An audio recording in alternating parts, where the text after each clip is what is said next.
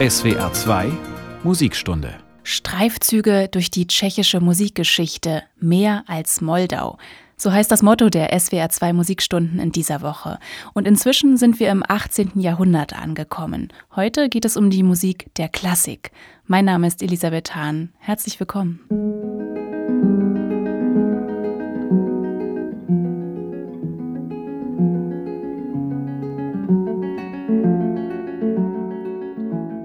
Jedes Mal, wenn ich in meiner Lieblingsstadt Prag bin, dann kann ich mich nicht satt sehen an diesem Anblick, wenn man von der Moldau aus über die Karlsbrücke schaut, auf die Kleinseite und die Prager Burg. Was für ein Panorama. Und über alle Türme hinweg ragt der Veitsdom, die größte Kirche Tschechiens. Ein imposantes Gebäude, letzte Ruhestätte für viele böhmische Könige und römisch-deutsche Kaiser.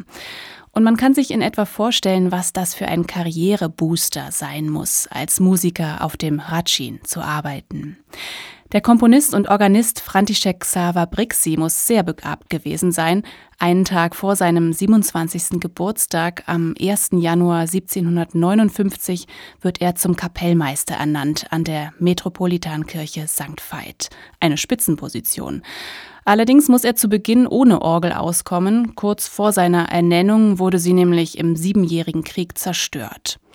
Wann genau Brixi seine Orgelkonzerte komponiert, ist unklar. Spielt er sie vielleicht selbst am neuen Instrument von Anton Gardner? 1765 wird die neue Orgel im Veitsdom eingebaut und sie ist natürlich die größte im ganzen Land.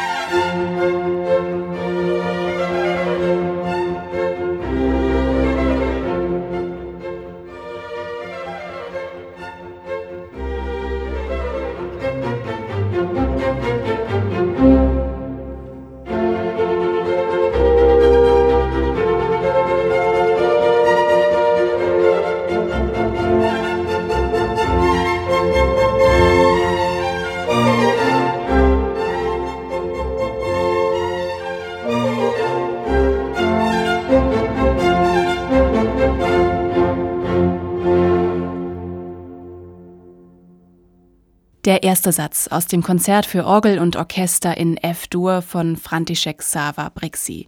Stefan Johannes Bleicher ist der Solist, Julius Berger leitet Mitglieder des SWF Sinfonieorchesters Baden-Baden. Brixi hat nicht nur den Traumjob am Veitsdom, auch seine Kompositionen kommen im In- und Ausland gut an. Vielleicht hat das damit zu tun, dass seine Melodien so heiter und klar sind, weil er Elemente der tschechischen Volksmusik integriert. Brixi ist der Wegbereiter vom tschechischen Barock zur Wiener Klassik. Von ihm sind etwa 400 Kompositionen überliefert, darunter 55 Messen. Unter ihnen die Missa Integra in D-Dur. Helmut Rilling leitet das Sinfonieorchester Prag und den Kühnchor Prag mit dem Kyrie.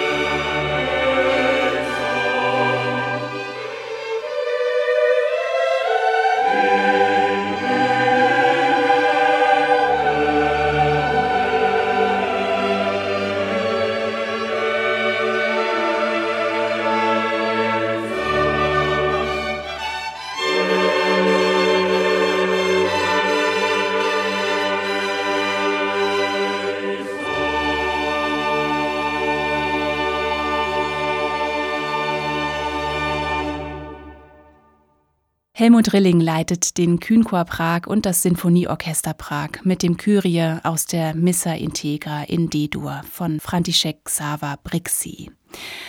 Jeder Tscheche ist ein Musikant. Diese tschechische Redewendung habe ich schon im ersten Teil dieser SWR2 Musikstundenwoche erwähnt.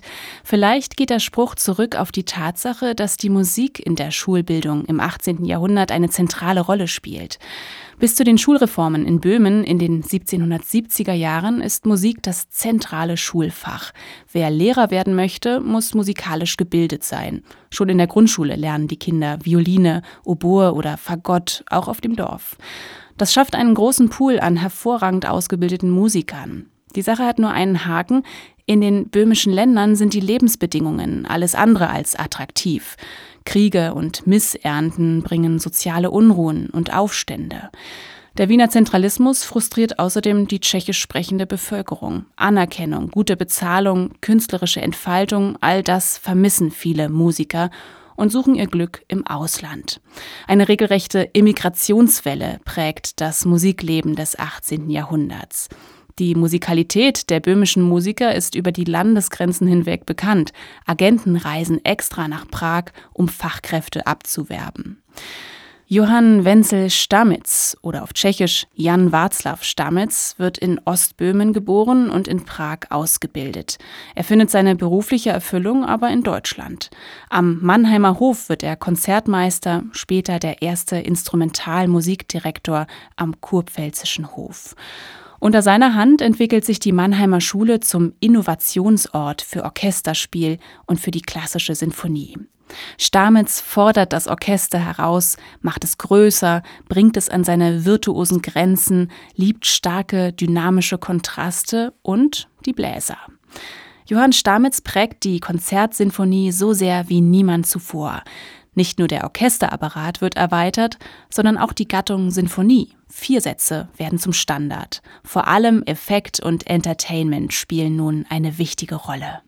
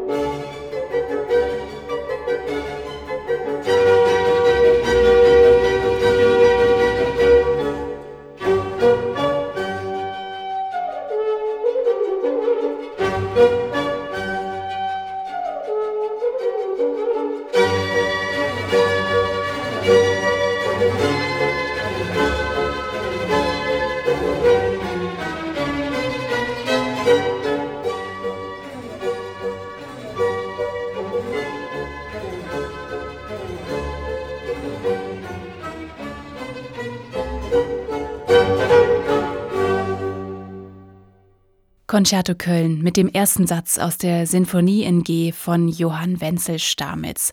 Eine Revolution aus dem Orchester heraus. Die Musik der Mannheimer Schule will das Publikum fesseln. Gleich mehrere Tschechen gehören diesem bahnbrechenden Kollektiv am kurpfälzischen Hof an. Franz Xaver Richter zum Beispiel oder die Brüder Karl und Anton Stamitz. Der bedeutendste unter ihnen ist aber deren Vater Johann Stamitz. Von Böhmen aus erobern im 18. Jahrhundert mehrere Musiker die Herzen des Publikums im Ausland, darunter auch Josef Myslivitschek. Geboren wird er 1737 in Prag. Beruflich fährt der ausgebildete Müllermeister erstmal zweigleisig. Sein Geld verdient er als Violinist. Mit Mitte 20 geht er nach Italien. In Neapel gelingt ihm 1767 der Durchbruch mit der Oper Il Bellerofonte. Ausgerechnet im Mutterland der Oper wird Myslivecek zum Star, mischt den italienischen Stil mit Elementen aus anderen europäischen Ländern und erschafft damit einige der besten Werke im Genre der Opera seria. Weil der Name Myslivecek so schwer zu merken ist, bekommt er einen Spitznamen, Il Buemo, der Böhme. Das neapolitanische Teatro San Carlo ist die wichtigste europäische Bühne für die italienische Opera Seria. Hier werden die meisten seiner Opern aufgeführt, darunter auch L'Olympiade. Philippe Jarouski singt die Arie Mentre dormi.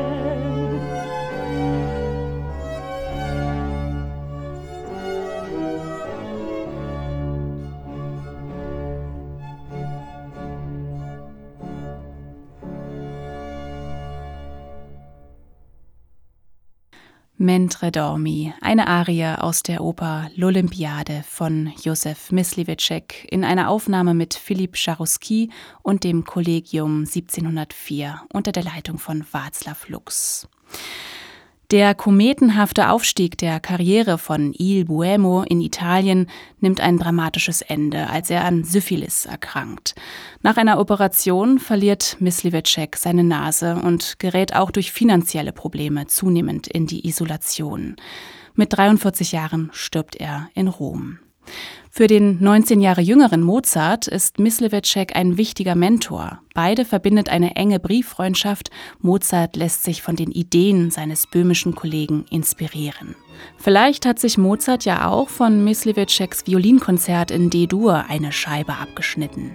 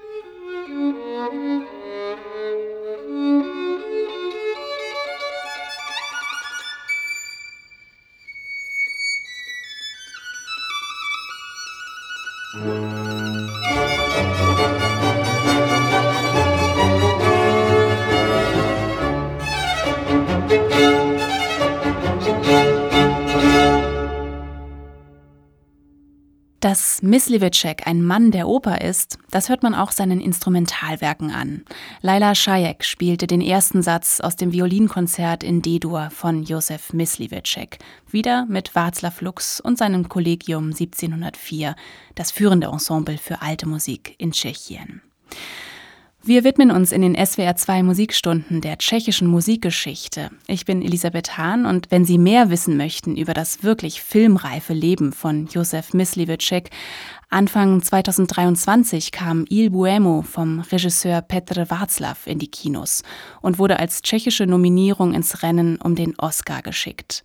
Auch im Film spielt das Kollegium 1704 unter Václav Lux. Und der nimmt auch gerne Musik seines Landsmannes Leopold Kozeluch auf das Konzertprogramm. Koscheluch gehört ebenfalls zu den Immigranten, die im 18. Jahrhundert im Ausland bessere Lebensbedingungen finden als in ihrer böhmischen Heimat. 1747 in Mittelböhmen geboren, nimmt Koscheluch in Prag Kompositions- und Klavierunterricht. Weil seine Ballett- und Pantomimenspiele so erfolgreich sind, schmeißt er das Jurastudium hin und geht nach Wien. Der Salzburger Erzbischof bietet ihm die Stelle als Hoforganist an, als Nachfolger von Mozart. Auch in den höchsten Adelskreisen ist Koscheluch gefragt, vor allem als Lehrer. Für Kaiser Leopold II. schreibt er 1791 eine Krönungskantate. Neben dem Komponieren arbeitet Koscheluch auch als Verleger und hat enge Verbindungen nach Großbritannien. Vor allem schottische Lieder haben sie ihm angetan. Das hört man auch in seinen schottischen Klaviertrios.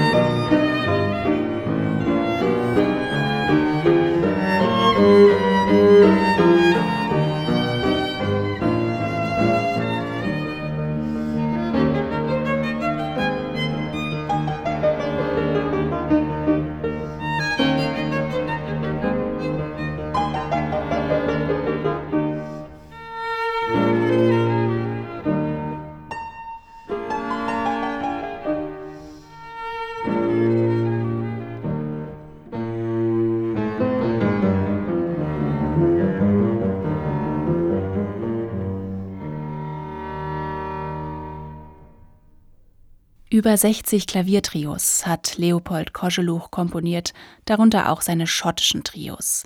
Den zweiten Satz Adagio Espressivo aus dem Klaviertrio in G-Moll spielte das Trio 1790. Koscheluch hat in Wien seine beste Zeit. Mozart wiederum ist frustriert von dieser Stadt. Kurz nach der mittelmäßigen Uraufführung von Le Nozze di Figaro wird die Oper in Prag ein durchschlagender Erfolg. Von den Pragern fühlt sich Mozart verstanden und bekommt einen Auftrag für eine neue Oper, Don Giovanni.